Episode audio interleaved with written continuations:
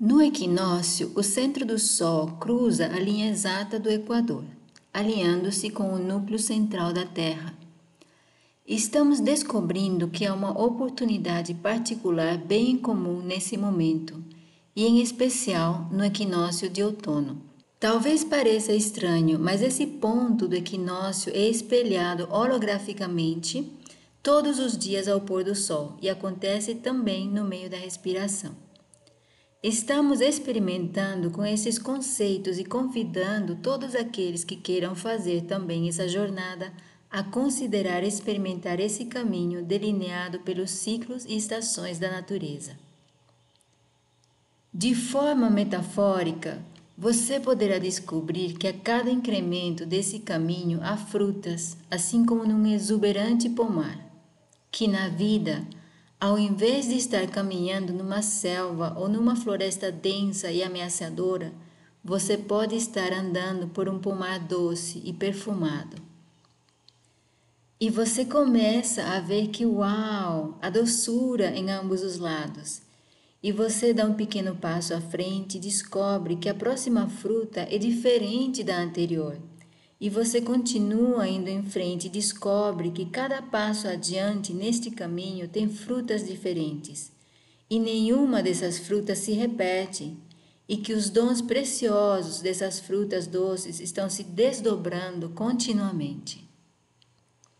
É assim que está sendo a nossa experiência atual da vida, a de estarmos sempre rodeados de preciosas frutas como presentes divinos e temos fome de literalmente prová-las, porque gostamos de usar experiências sensoriais para cheirar as frutas e provar as frutas e tocar as frutas, segurá-las, olhar suas belas cores ou as flores de onde elas vieram. É muito precioso.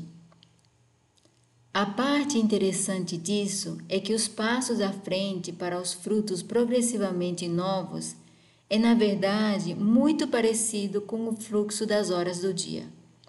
Percebemos que o passo à frente para a progressão infinita do fruto é espelhado por esta figura apresentando todos os padrões do dia, para nos dar a oportunidade de apreciar a existência dos frutos divinos.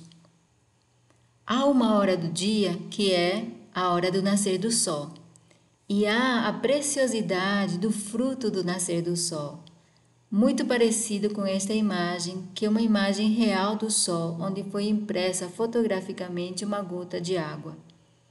E então você descobre que a hora do dia do nascer do sol corresponde à vitalidade vivificante do próprio sol então você descobre também que o pôr do sol corresponde à eterna natureza refrescante da natureza da água. Água, pôr do sol, fogo, nascer do sol. E temos a capacidade de acessar ambos no ponto ideal do caminho. Então você descobre essa água que está lá ao pôr do sol. Às duas horas depois, há uma outra forma de água muito diferente da das duas primeiras horas.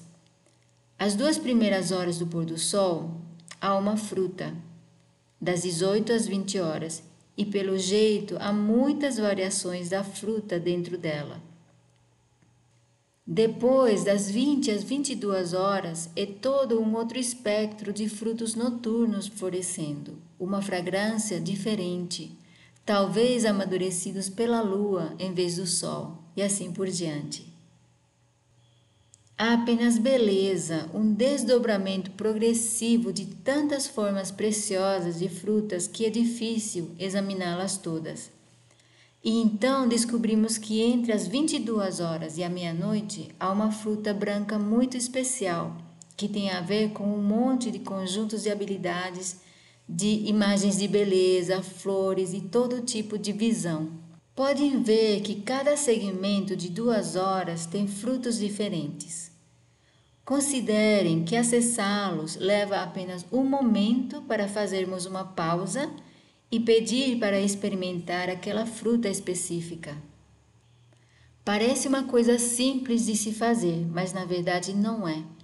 Nós estamos continuamente nos movendo através do tempo. Então, se estamos em movimento, podemos pausar intencionalmente por um momento para apreciar a renovação imaculada do nascer do sol e depois o período imaculado do pôr do sol, que nos dá a oportunidade de apreciar o presente, ou o fruto do nascer do sol ou do pôr do sol, e seguir em frente.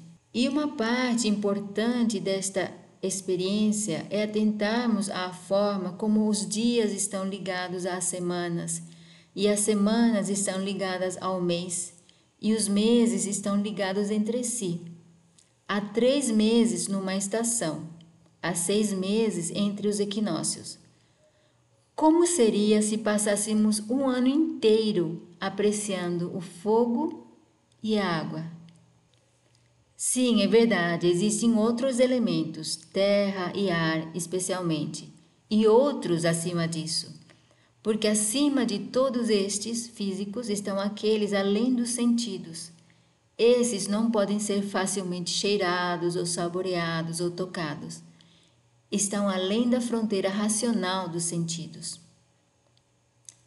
Para acessá-los, temos que cooperar com a experiência e a aquisição dos instrumentos superiores de percepção.